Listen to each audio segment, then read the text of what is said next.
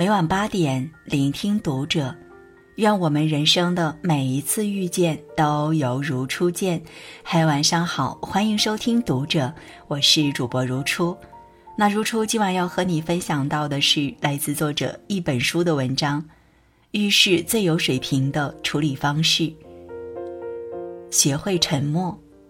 所谓不知全貌，不予置评。很多时候，说是一种表达，不说却是一种智慧。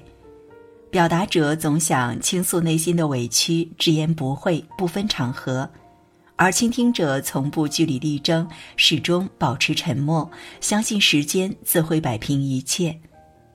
有人说，微笑和沉默是两个有效的武器，微笑能解决很多问题，而沉默能避免很多问题。深以为然。沉默虽无言，沉默却胜有声。卡耐基曾在书中提到一个故事，在一场宴会上，坐在卡耐基旁边的男士讲了一个笑话，其中引用了一句名言。男士提到这句话源自圣经，卡耐基纠正道：“这句话实则出自莎士比亚的作品。”男士却不认同，双方各执己见，在宴会争得面红耳赤。本来享受的心情也荡然无存，于是卡耐基请来现场一位文学素养颇高的朋友论证，没想到朋友并未纠正男士的错误，反而支持了他的说法。宴会后，朋友找到卡耐基，告知了他缘由，当面指出错误会让这位男士很丢脸，何况这只是一件无关痛痒的小事，何必戳穿给彼此不痛快呢？这世间纷纷扰扰，每个人都在自己的认知中享受生活的美好。不是所有的事情都有对错，也不是所有的错误都需要你来批评指正。适当的沉默是彼此交往的助推器。麻雀聒噪难成事，苍蝇沉默破长空。很多时候，保持沉默是一种修养，更是你逆风翻盘的能力。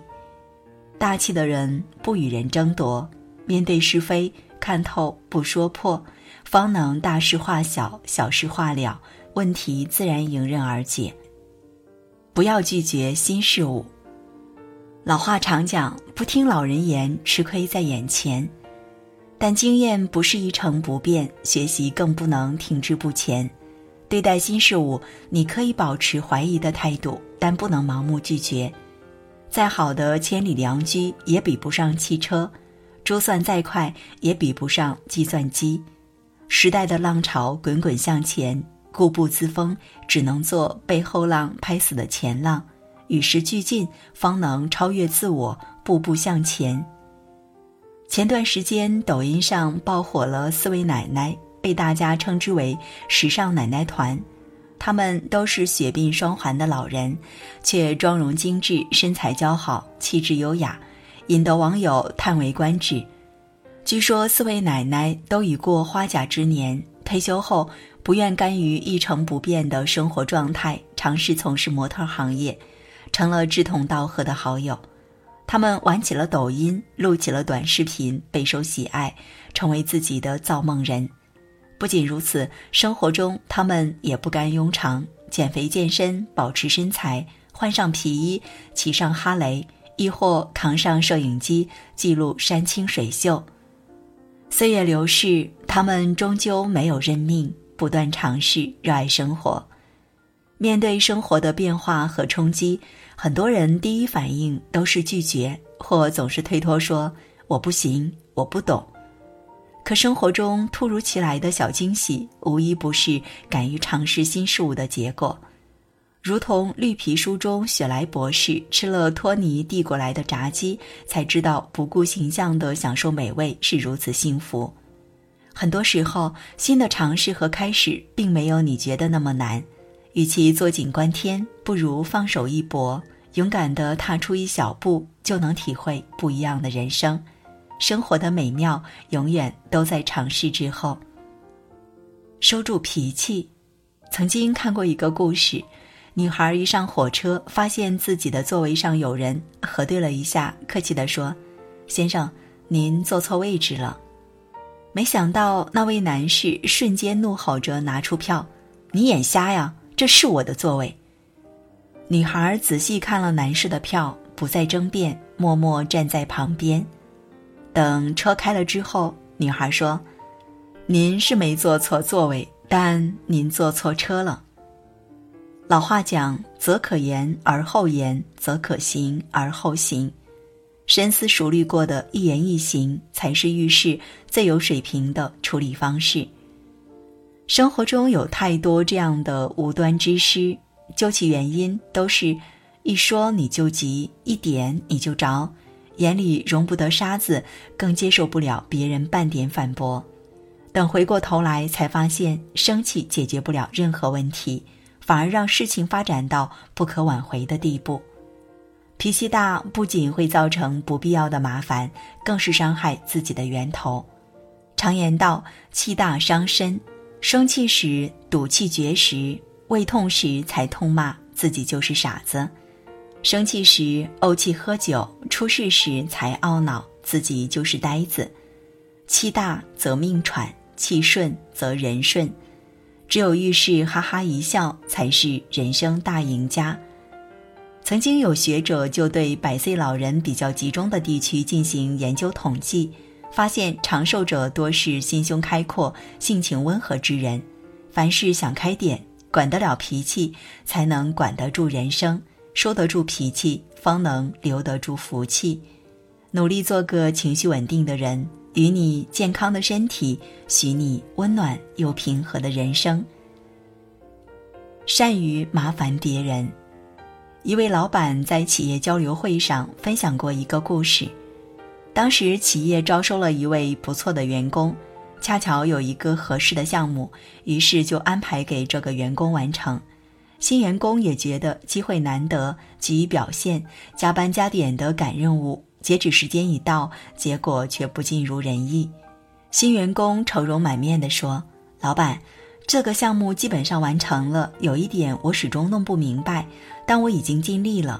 老板却说：“不，你没有尽力，因为我就坐在你对面，你却没有向我寻求帮助，又怎么能说尽力了？”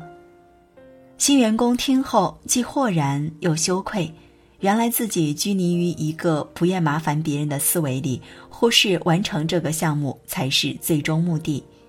正如约翰·纳恩所说。没有人是一座孤岛，生活在社会这个大杂院中，懂得麻烦别人也是一种能力。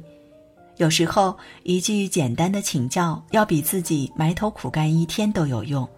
善于麻烦别人，既解决了自己的问题，又在这样的麻烦中让关系更加牢靠。自古以来，中国人最讲究的就是人情味。而所谓人情味，就是你麻烦我，我麻烦你，人和人相处起来才会热乎乎的。不懂的问题，虚心请教；遇到困难时，积极求助。那些长久牢固的感情，都是在麻烦中建立，经得起岁月的沉淀。慢慢来，别着急。大般涅盘经中说：“一切皆牵动，流转无休息。”诸事无常，这世间的一切始终变化多端。看透了人生百态，读懂了世事变迁，才懂得祸兮福之所以，福兮祸所伏。这世间的祸福皆有自己的定律，不必忧愁，不要着急，踏实一些，你想要的岁月都会给你。苏轼曾多次被贬，一生坎坷崎岖。